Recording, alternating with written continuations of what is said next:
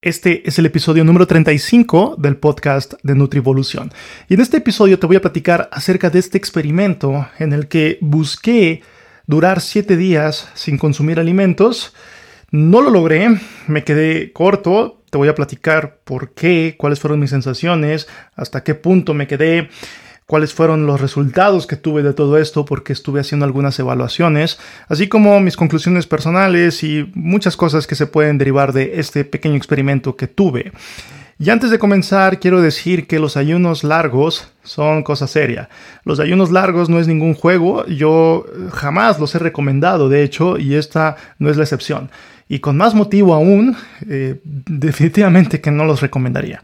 Ya te estaré platicando el por qué y quiero también hacer la diferencia entre un ayuno largo y el ayuno intermitente o la alimentación en tiempos restringidos.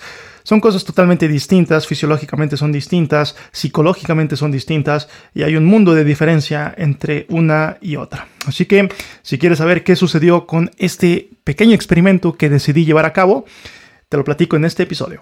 Comenzamos. Estás escuchando el podcast de Nutrivolución, en donde se une la sabiduría ancestral y la ciencia moderna con el fin de obtener ideas para una mejor salud, aspecto físico, rendimiento y mentalidad. Mi nombre es Miguel Rojas y lo que escucharás a continuación es el resultado de mi obsesión con la optimización humana. Para contenido adicional puedes visitar nutrivolución.com. Comencemos. Muy bien, primero que nada el contexto de todo esto, como a manera de introducción, de dónde sale esta idea y qué fue básicamente lo que pasaba por mi cabeza al decidir hacer un experimento de 7 días sin consumir alimentos. Primero que nada, yo ya estoy un tanto acostumbrado, ya llevo algunos años manejando una alimentación en tiempos restringidos. Generalmente es 16-8, 16 horas de no consumir alimentos y 8 de consumirlas.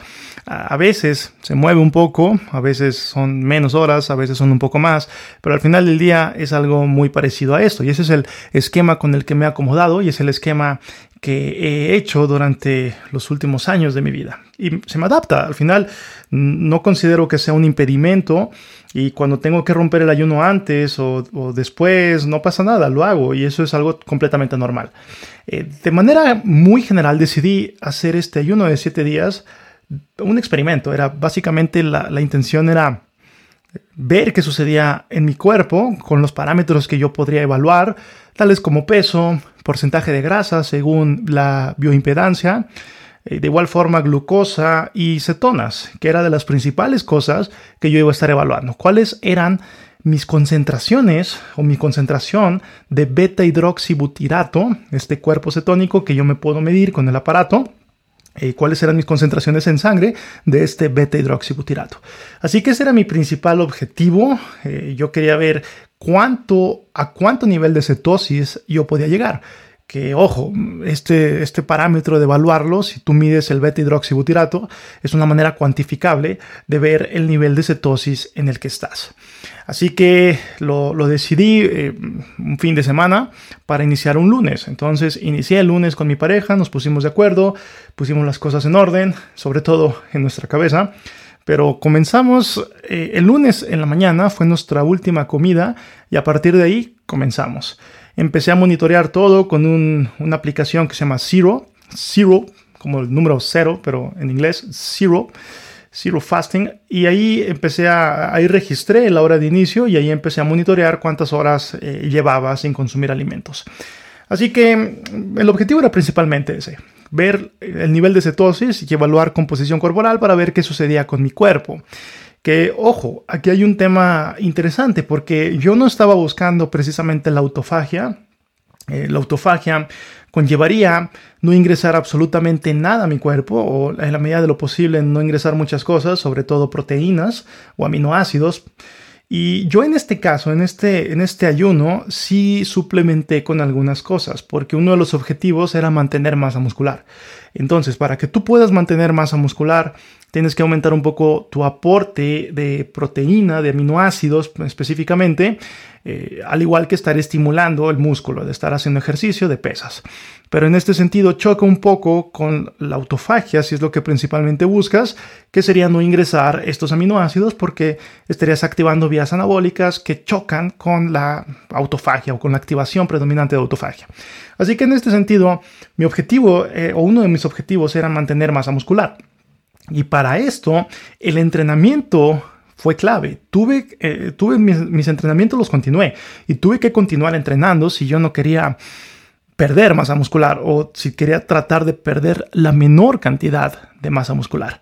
Así que para este fin lo que suplementé fue con aminoácidos, eh, un poco de suero de leche en unas cantidades reducidas para aportar un poco de leucina y que eh, se estimule esta vía anabólica y poder tratar de preservar la mayor cantidad de masa muscular. De igual forma, para acelerar el proceso de cetosis, para entrar en cetosis mucho más rápido y que esto me permitiera preservar masa muscular, que ojo, voy a meter aquí un pequeño paréntesis, ¿cómo la cetosis puede ayudarte a preservar masa muscular? Bueno, el tema está en que cuando tú todavía no estás cetoadaptado, pero se te van eh, terminando las reservas de glucógeno, tu cuerpo va a generar gluconeogénesis, o sea, glucosa, a partir de compuestos que no son carbohidratos para poder tener esta, eh, para poder tener esta glucosa. El tema está en que aminoácidos pueden ser gluconeogénicos y esos pueden ser tomados de la masa muscular. Así que para evitar este fin, la cetoadaptación ayuda porque disminuye los requisitos de glucosa y por ende disminuye la gluconeogénesis que se daría.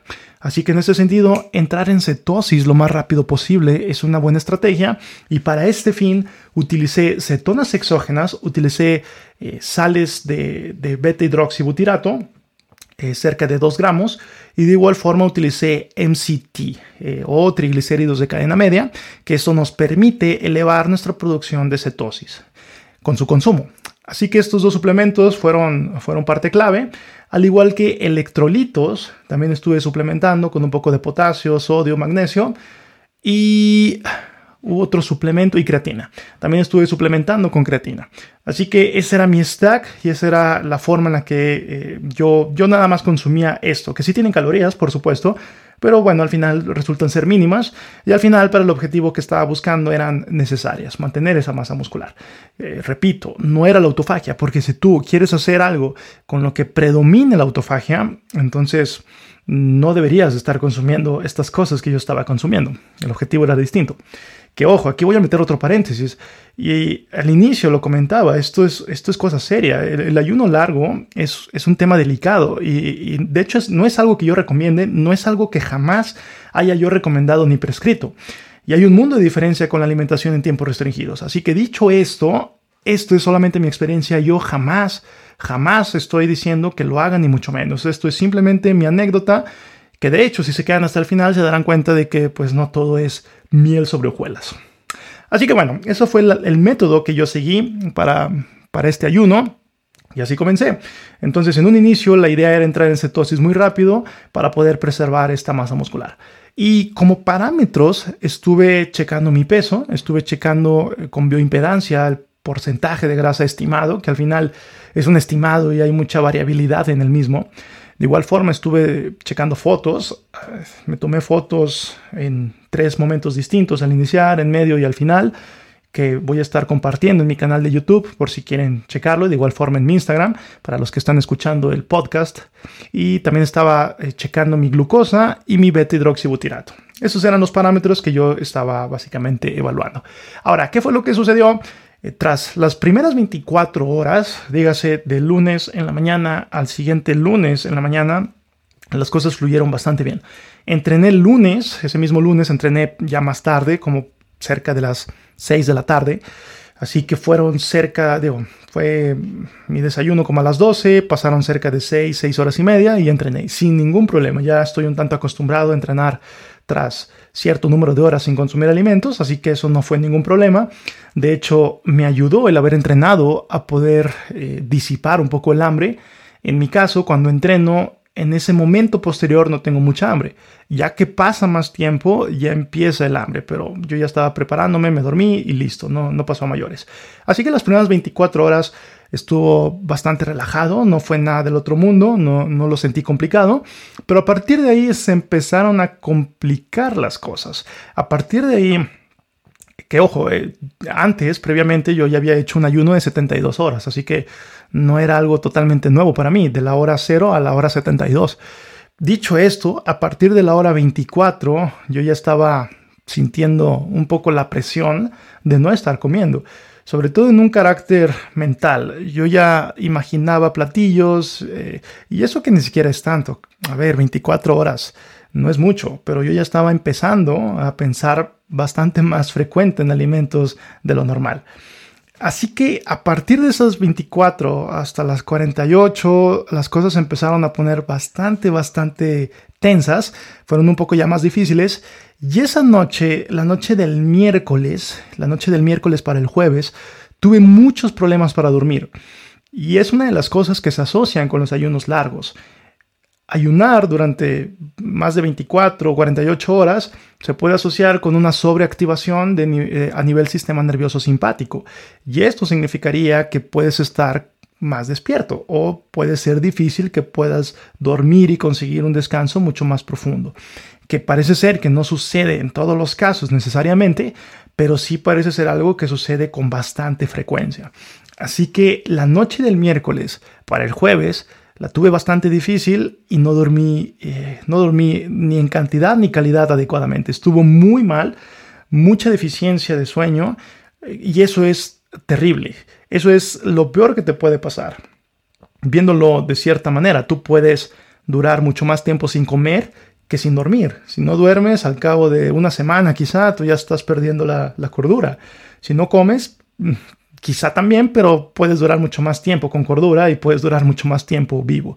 El punto aquí está en que no dormí adecuadamente y esto me puso en un mal plano todo el día jueves. Todo el día jueves estaba muy irritable, estaba muy fatigado, tenía una sensación de resaca extrema que bien se puede vincular casi en su mayoría por esta deuda de sueño o este déficit de sueño y no tanto por no estar comiendo. Sin embargo, también influye el hecho de no haber estado comiendo. Se suman los factores de estrés y empieza la receta para el desastre.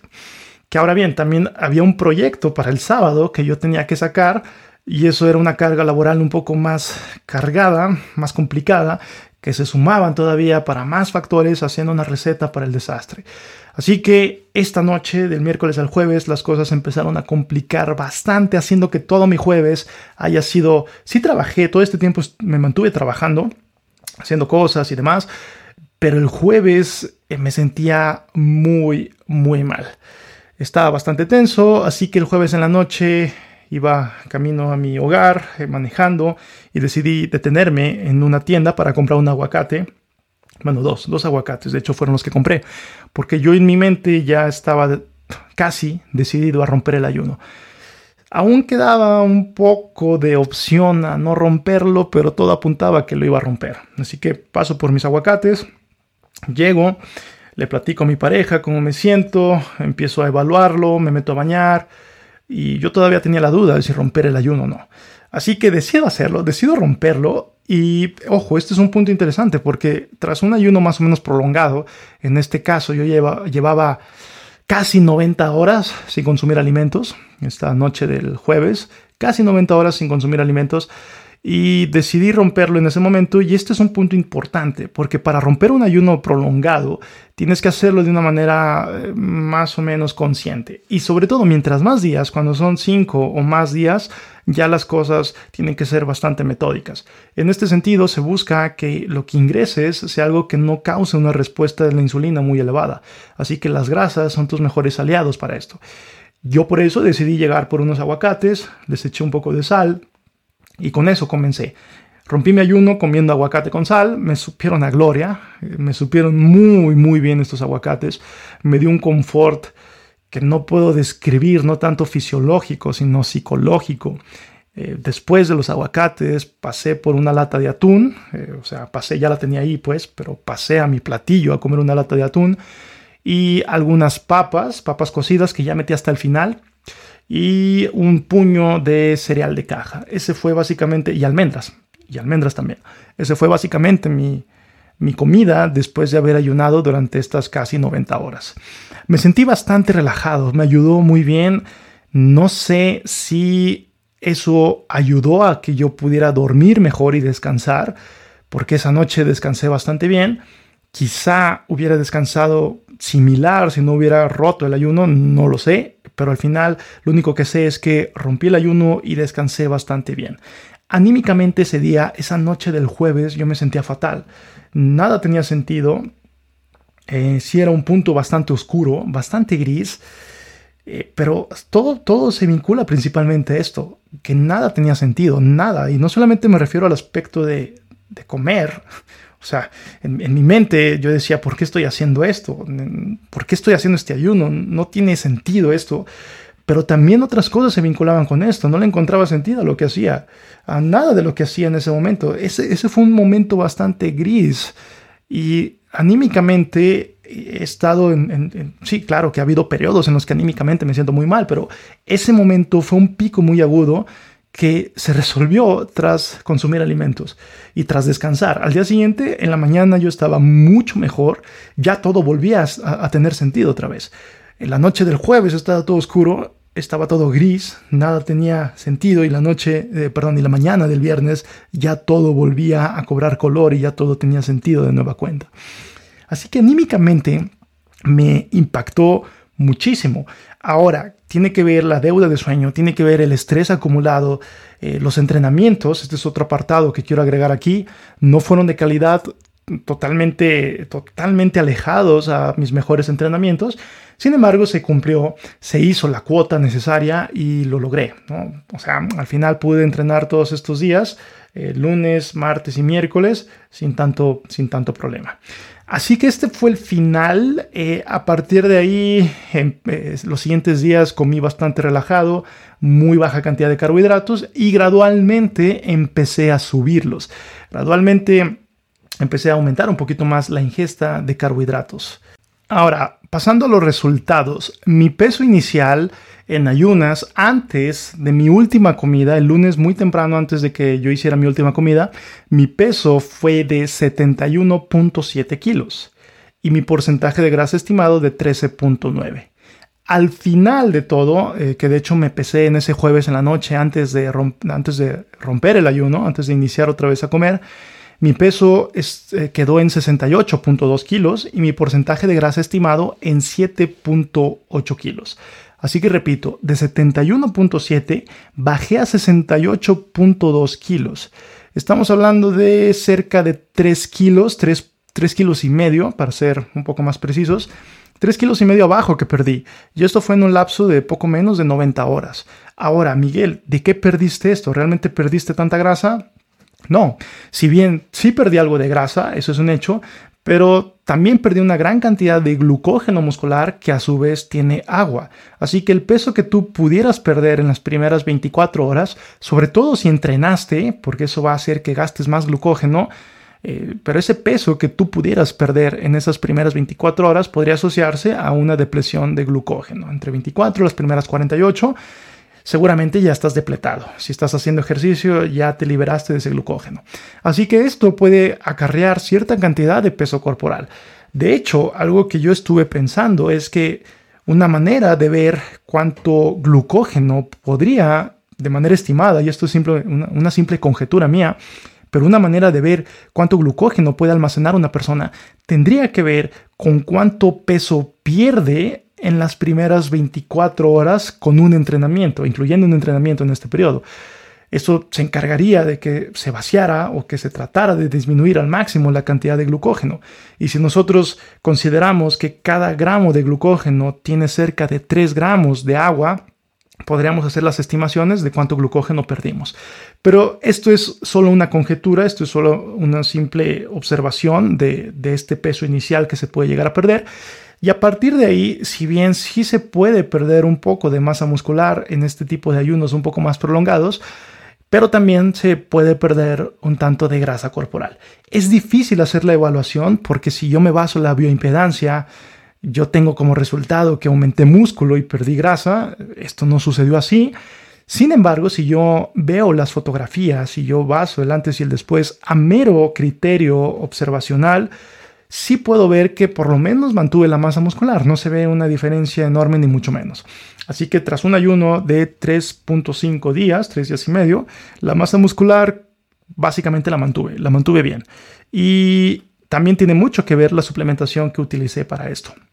Con respecto a otros datos, mis concentraciones de cetonas eh, tras 25 horas estaban en 1.4 milimoles. 1.4 ya, te, eh, ya significa un estado de cetosis. Así que tras un ayuno de 24 horas tú ya estás en cetosis.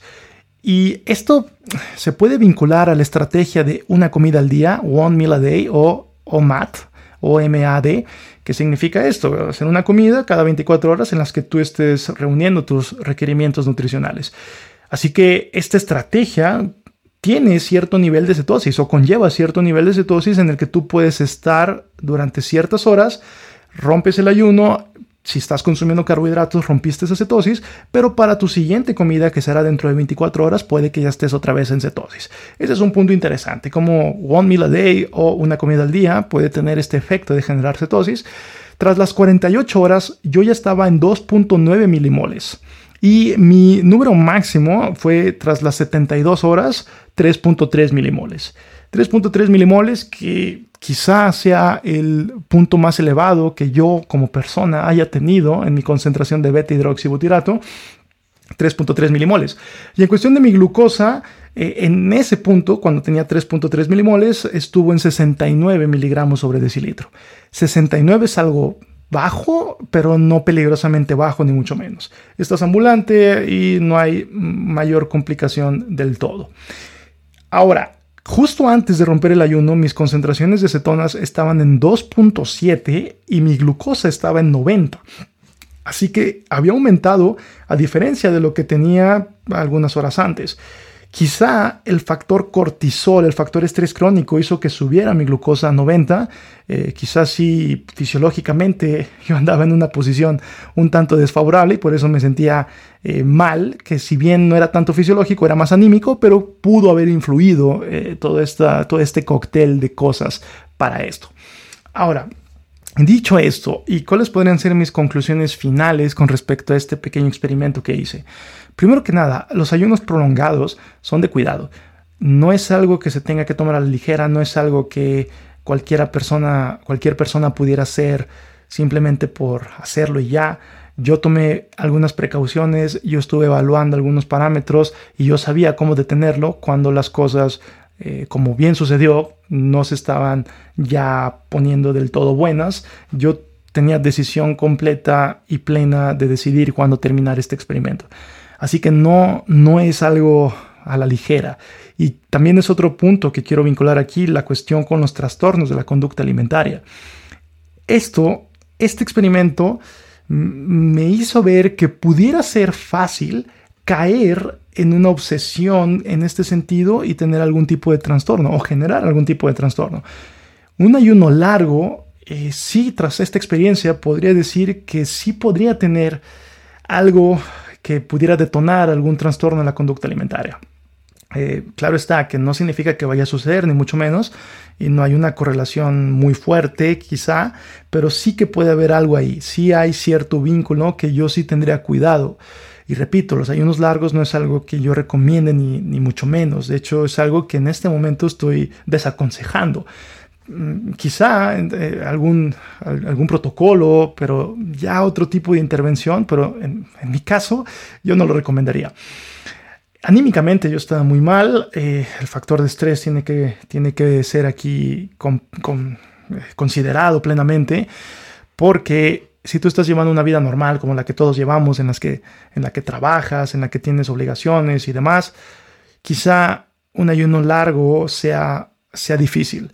Y por eso he visto retiros o especie de, de, sí, esto como un retiro, así como un retiro espiritual, pero es un retiro en el que te aíslas, estás con clases, estás con personas que están evaluándote y demás, pero son ayunos largos con supervisión y estás en un ambiente alejado que te ayudaría a mantenerte menos estresado, más relajado y esto podría ayudar bastante a que se pudiera hacer un ayuno más prolongado. Así que no hay que descartar esto, esto es completamente importante y quiero, quiero acabar y finalizar estas, eh, estos pensamientos diciendo que mi abordaje siempre ha sido buscar o tratar de encontrar este balance en todo, entre cuando comes, entre cuando no comes, entre las cantidades, entre tampoco prohibirte eh, o castigarte, eh, disfrutar la vida, entre el trabajo y el ocio. Tratar de buscar este balance que considero importante y en cada uno de nosotros es un poco distinto, puede haber una variabilidad. Así que dicho esto, este experimento eh, es un extremo y es precisamente en lo que yo trato de no caer, no caer en los extremos. Si bien puede haber un momento para relajarse, hay un momento para trabajar y no pasa nada, es el yin yang. Y si bien hay un momento para comer, hay un momento para no comer, no pasa nada, es el yin yang. El problema está cuando las proporciones de estas cosas pudieran moverse de manera peligrosa para cada uno de nosotros. Cada quien puede tener su situación dosis respuesta, completamente válido, completamente normal, pero eh, sí que si nos pasamos con esta dosis, podemos caer en más riesgos que potenciales beneficios. Y todo se concluye en esto. Ver cuáles son los potenciales pros y los potenciales contras de lo que estás haciendo, ver si vale la pena, ver si vale la pena el precio que estás pagando y lo que estás recibiendo y hacer tu juicio y tu evaluación con respecto a todos los datos que tú tengas. Así que este fue, esta fue mi historia, esta es la manera en la que yo lo hice. Y Muchísimas gracias por haber escuchado esto. Esto generó, generó bastantes comentarios en Instagram, que fue donde lo documenté en tiempo real. Y generó bastantes comentarios, bastantes, bastantes palabras de apoyo y demás. No se concluyeron los siete días. Eh, no finalizó como, se, como yo esperaba que iba a finalizar, pero finalizó cuando tuvo que finalizar. Y esto es un aspecto que es importantísimo para mantener mi cordura y para mantener mi sanidad mental. Dicho esto, agradezco que hayas escuchado este podcast y yo te estoy hablando en un episodio muy próximo. No sin antes recordarte que vayas, no intentes esto en casa, por favor no lo hagas. Y dicho esto, levantes esa barra. Este es el fin de este podcast. Muchas gracias por haber estado aquí. Puedes mandarme un mensaje con tus comentarios en arroba m 1 Nos vemos hasta la próxima.